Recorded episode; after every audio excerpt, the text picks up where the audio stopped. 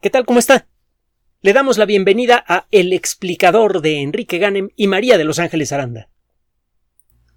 ¿Cuál es el lugar más peligroso del universo? Bueno, para tratar de responder esa pregunta, tiene uno que establecer algún criterio. Por ejemplo, ¿a qué distancia es peligroso estar de tal o cual fenómeno? Piense usted en un volcán en erupción. Un volcán relativamente suave, como el que está destruyendo muchos hogares y, plantaciones en eh, las Islas Canarias, puede ser peligroso, gravemente peligroso a unos cuantos kilómetros de distancia de la boca del volcán. Un volcán más violento, por ejemplo, Krakatau, en 1883, resultó ser letal por algún motivo sea por la caída de cenizas, por eh, gases venenosos o por la llegada de olas gigantes, a varias docenas de kilómetros de distancia.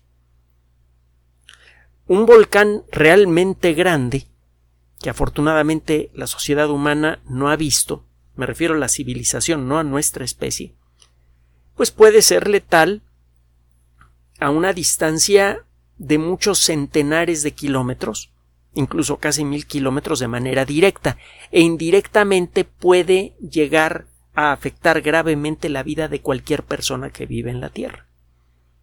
El eh, volcán Toba, busque usted el caso de, la erupción de Toba, estuvo a punto de destruir a la, a la especie humana que tenía pues ya más de doscientos mil años de existencia. Todavía faltaba mucho tiempo para que aprendiéramos a construir una civilización, pero ya estábamos bien establecidos en el planeta y toda la evidencia disponible nos dice que prácticamente acabó con la especie humana. Tuvimos mucha suerte. Los fenómenos geológicos eh, son realmente terribles, destructivos, sabemos de terremotos, sabemos de volcanes. Eh, una gran epidemia también puede ser muy destructiva y puede ser global. Pero ningún fenómeno que podamos ver en nuestro planeta sería siquiera vagamente visible desde la perspectiva de la astronomía. Nuestro Sol, que es una estrella pequeña, más pequeña que el promedio estelar, es una subenana, es, eh, su clasificación, es un verdadero desastre continuo que puede volverse rápidamente peligroso, incluso en condiciones normales aquí en la Tierra. Simplemente ve lo que puede pasar en un desierto. Si se acerca usted un poco al Sol, la situación se vuelve mucho más grave. Y mire que podemos acercarnos muchísimo al Sol. El Sol está a poco más de 149 y medio millones de kilómetros de distancia. La distancia varía continuamente porque la forma, la forma de la órbita de la Tierra no es perfectamente circular, es siempre elíptica y además eh, eh, la forma de la elipse, la excentricidad de la elipse cambia continuamente. Acuérdese de lo que platicamos la vez pasada. Pero en cualquier caso, la distancia nunca es menor a 149 y medio millones de kilómetros.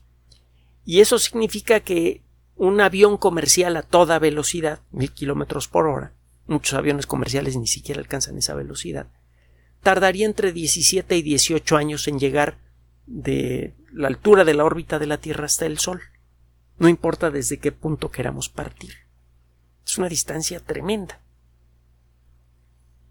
El Sol mismo es terriblemente peligroso, emana una cantidad de calor brutal, eh, em, emite incluso pequeñas cantidades, bueno, una cantidad bastante importante de luz ultravioleta que puede producir cáncer. E, y eso aquí en la Tierra y ya protegidos por la famosa capa de ozono.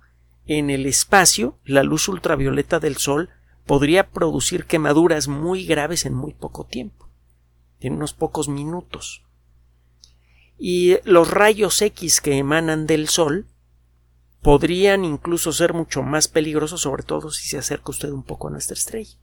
Ahora, existen estrellas que de manera natural, de manera normal, todos los días, emiten una luz que puede ser más de un millón de veces más brillante que el Sol, las supergigantes azules. un millón de veces más brillantes que el Sol. La vida en la Tierra sería instantáneamente cauterizada si usted sustituyera al Sol por una supergigante azul. Sería necesario alejarse a una distancia de muchos de, muchas docenas de unidades astronómicas, quizás centenares de unidades astronómicas, para poder sobrevivir. Una unidad astronómica es la distancia promedio Tierra-Sol, esa distancia que un avión comercial recorre en 18 años. Habría que alejarse a varios centenares de, unidades astronómicas en el caso de las estrellas más grandes para estar más o menos seguros. Eh, solo para que lo considere, si usted considerara a Neptuno como el límite de la parte central del sistema solar, que es en donde están los planetas, pues mire, Neptuno está como a 20, 30 unidades astronómicas del Sol. Y estamos hablando aquí de alejarnos varios centenares de unidades astronómicas del Sol, bueno, del centro del sistema solar si usted fuera a quitar al Sol y a colocar en su lugar a las estrellas más brillantes conocidas. Es una distancia que un avión comercial recorrería en más de mil años. Es verdaderamente enorme. Es imponente pensar en una estrella así. Ahora, estas estrellas están normalmente están emitiendo esta luz eh, en situación normal. esa luz que emiten forma parte de su, metafóricamente hablando, de su vida. Cuando una estrella, sobre todo una estrella muy grande, se descontrola, y hay varios mecanismos que pueden producir esto, la estrella puede estallar y en unos cuantos meses emite toda la, energía que iba a emitir en, en muchos millones de años. Una supernova típica, no muy poderosa, puede llegar a ser 600 millones de veces más brillante que el Sol. Hay estrellas explosivas, supernovas, que pueden llegar a ser entre 10 y 100 veces más brillantes. No sabemos exactamente qué tanto. ¿A qué distancia sería letal una supernova? Pues, quizá unos. Depende a quién le pregunte, no lo sabemos. Afortunadamente no hemos tenido que averiguarlo. Los más optimistas dicen que a unos 20 años luz de distancia, una supernova podría desequilibrar la atmósfera de la Tierra y volverla inhabitable. Hay otros que dicen que no, que una supernova podría ser realmente letal a una distancia de, varios centenares de años luz. Es importante saberlo, aunque hasta cierto punto es académico, porque hay estrellas que son candidatos a supernova y que se encuentran a 500, 600 años de distancia de aquí. Claro está, es muy probable que les falten pues, cuando menos unos 300 o 400 mil años para estallar, así que no se me vaya a espantar. Existen fenómenos que son peores. Ah, bueno, le iba a comentar que la supernova más cercana, visible desde la Tierra en, época histórica, cuando menos la, más brillante conocida, más cercana al sistema solar, eh, fue vista en el año 1006 en la constelación del Lobo, poquito al sur de la constelación del Escorpión. La explosión ocurrió a 7500 años luz de distancia y eh, durante varios meses ese punto luminoso súper brillante emitió una luz superior a la de la luna en cuarto creciente. Así que se podía leer con esa luz y se podía salir libremente a la calle, incluso podía uno eh, cruzar eh, el espacio entre dos ciudades sin miedo a los asaltantes. La luz era muy brillante. Bueno, hay lugares que son mucho peores. Hay fenómenos naturales que son verdaderamente apocalípticos. Para no seguir eh, eh, paso a paso eh, aproximándonos a lo que hasta el momento parece ser el lugar más peligroso del universo o uno de los más peligrosos, le voy a mencionar de una vez el nombre de un objeto celeste que usted en principio podría observar con un telescopio de aficionado, aunque vería usted una manchita pequeña, y que hasta donde sabemos podría ser eh, podría competir con éxito por el primer lugar de esta lista que estamos construyendo. Se trata de un objeto cuyo número de catálogo es NGC 4486. Este objeto aparece al telescopio, le digo como una manchita, un telescopio de aficionado como una manchita. Fue catalogado por primera vez en la época de la Revolución Francesa por un astrónomo muy valiente, Charles Messier, que se dedicaba a observar estrellitas y hacer su trabajo cuando estaba ocurriendo la, la locura del terror durante la Revolución Francesa. Era peligroso portarse raro en aquella época porque cualquier comportamiento fuera de lo normal podía ser considerado como potencialmente peligroso y el resultado era una invitación a pasar a la guillotina. Bueno, Charles Messier sobrevivió a esta a esta etapa tan, tan terrible de la Revolución Francesa y logró publicar un catálogo de un poco más de un centenar de objetos que en aquella época estorbaban a las personas que buscaban cometas. Messier, como muchos astrónomos de la época, buscaba cometas.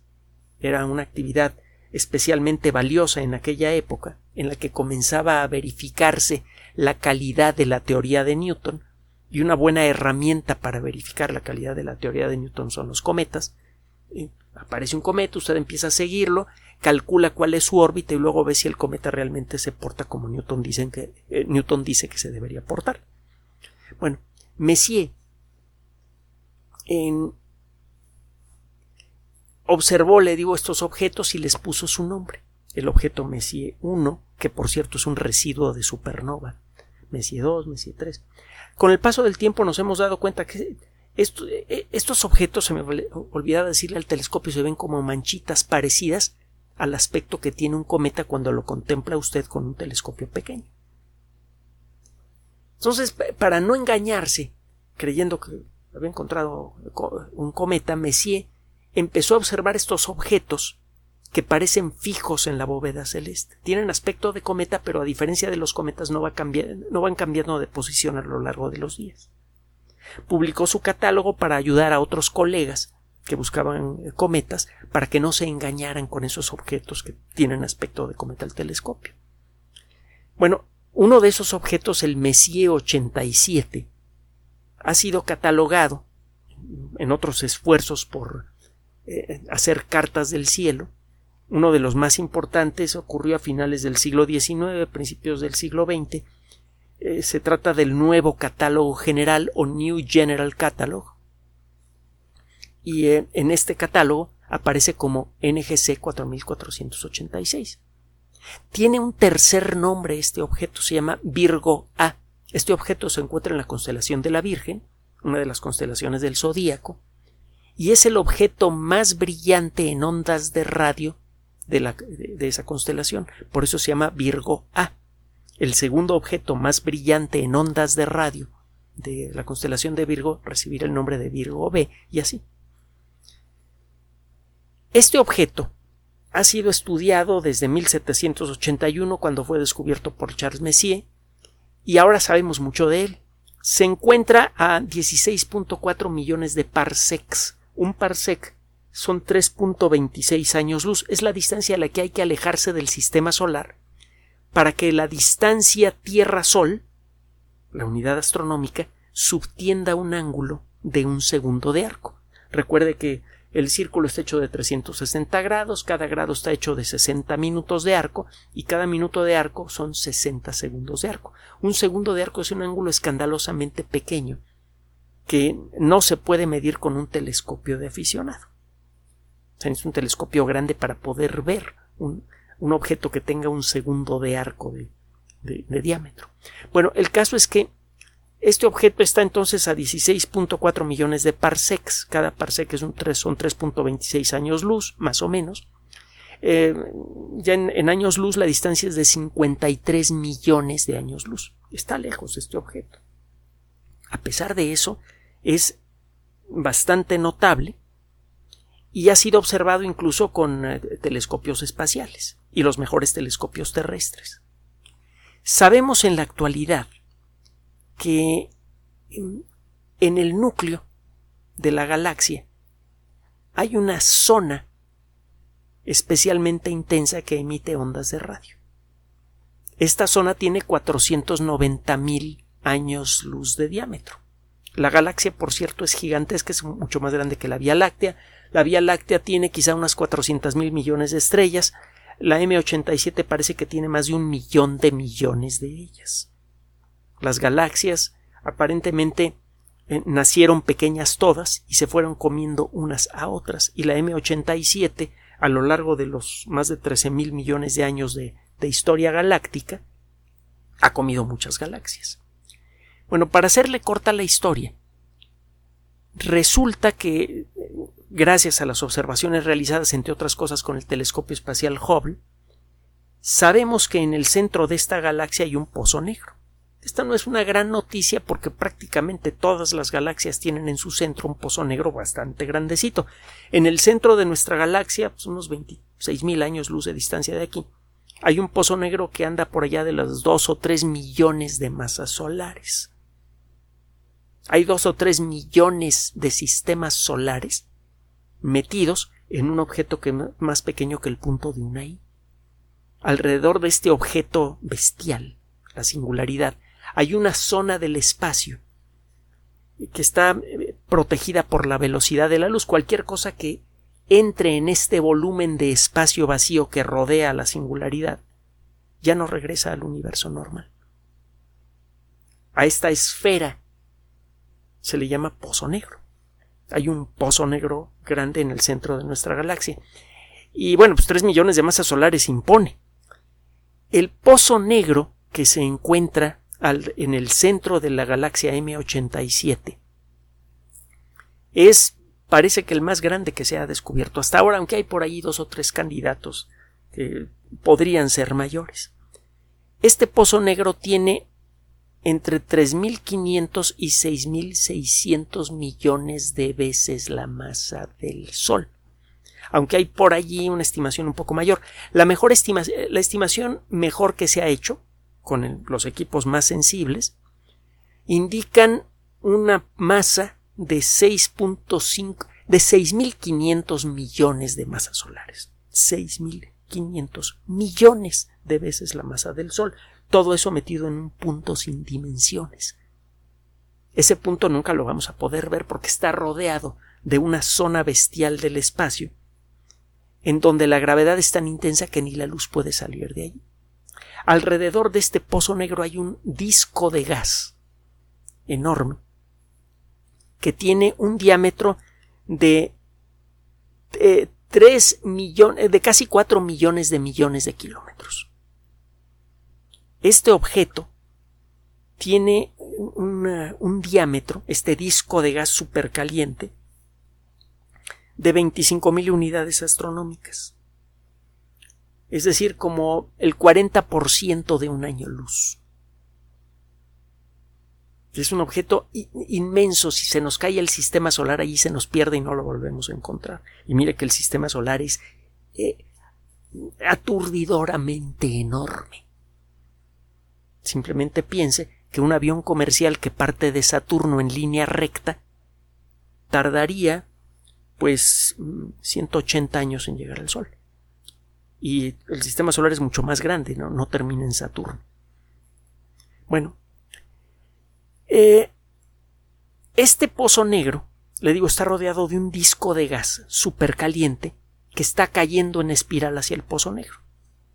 El mecanismo es no muy diferente al, al que permite la formación de un remolino alrededor del, del, eh, del desagüe de una bañera cuando usted quita el tapón. Solo que este gas tiene una temperatura enorme que va cambiando según se va acercando al centro del pozo negro, puede llegar a ser de varios centenares de millones de grados centígrados, y a esa temperatura el gas emite una cantidad brutal de rayos X. El gas es acelerado hasta que alcanza una velocidad superior, eh, una velocidad de varios miles de kilómetros por segundo, y eh, ese gas antes de caer emite una cantidad de energía brutal y eh, está cayendo tanto gas en el centro de este pozo negro que no todo el gas alcanza a ser succionado por el pozo negro. parte de ese gas superacelerado que se mueve a una velocidad cercana a la de la luz es expulsado por los polos del pozo negro, por los polos de rotación del pozo negro. Y este chorro de gas eh, es detectable a una distancia verdaderamente enorme. Recientemente, digo, este es uno de los objetos celestes más estudiados, sobre todo por las personas interesadas en dinámica galáctica, en la evolución de las galaxias y desde luego en los pozos negros. Eh, la única imagen que existe de un pozo negro, que probablemente la ha visto usted en las noticias, nosotros lo mencionamos en su momento cuando apareció, fue generada por un telescopio que se llama el telescopio del horizonte de eventos. Otro día le platico de ese telescopio, es toda una historia. Y eh, esta imagen se hizo famosa porque puede ver usted la zona negra del centro y el disco de gas alrededor. Es la única imagen que tenemos de un pozo negro, imagen directa. Y eh, eh, es uno de los pozos negros mejor estudiados porque no está demasiado lejos de nosotros y es verdaderamente enorme.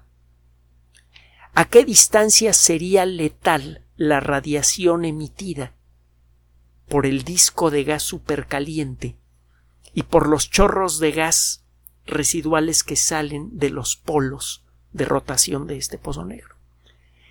Es muy difícil decirlo, pero recientemente fue publicada una simulación hecha por computadora con los mejores datos que tenemos en la revista Nature Astronomy, la revista de astronomía de Editorial Nature, y ya hemos hablado muchísimo de Editorial Nature.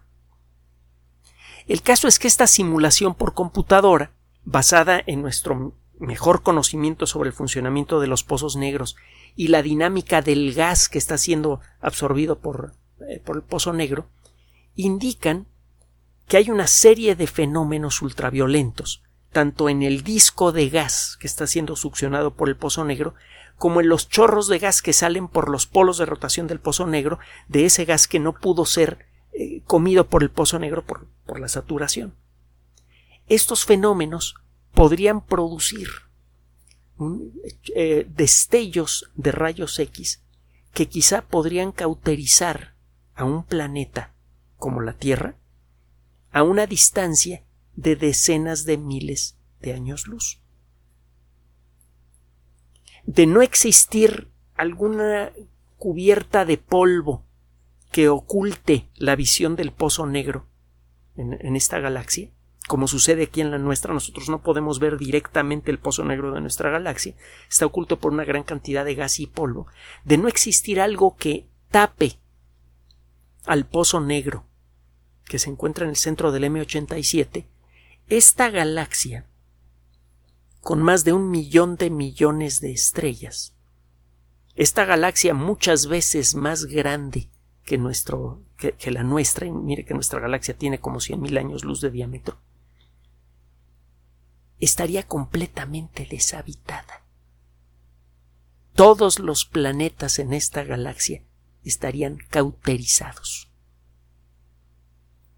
Sería imposible la vida en una galaxia completa. Así que ahí tiene usted el mejor candidato que tenemos para ocupar el primer lugar en la lista de los lugares más letales del universo es un lugar, en cierto modo, esto es en cierto modo paradójico, es un lugar invisible que se encuentra en el corazón del M87.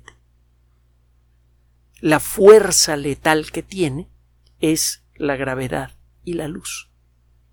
La gravedad tan espantosa de ese pozo negro que es capaz de arrastrar gas que se encuentra a miles de años luz de distancia del núcleo de hacerlo girar hasta que alcanza una velocidad parecida a la de la luz y de calentarlo hasta que alcanza una temperatura de centenares de millones de grados centígrados. En el pasado, y esto vale para todas las culturas, nuestros ancestros llegaron a imaginar la existencia de grandes monstruos, Con el paso de los años, el conocimiento ha ido empujando a esos monstruos cada vez más lejos. Descubrimos que la Tierra no tiene límites y descubrimos que de todos los monstruos que existen en la Tierra, los más peligrosos a veces somos nosotros. Resulta curioso, paradójico, darse cuenta que en cierto modo y de manera accidental nuestros ancestros tenían razón. En los confines no de la Tierra, sino del universo, existen verdaderos titanes capaces de comer estrellas enteras y cauterizar a una galaxia. Gracias por su atención.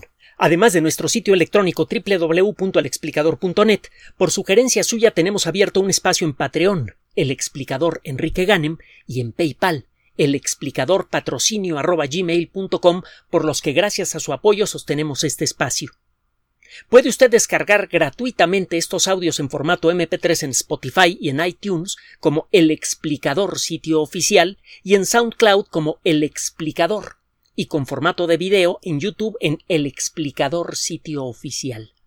Recuerde nuestras redes sociales de siempre, Twitter Enrique-Ganem y en Facebook Enrique Ganem sitio oficial, El Explicador y los grupos que usted ya conoce. Finalmente, el explicador siempre somos María de Los Ángeles Aranda y Enrique Ganem. Gracias.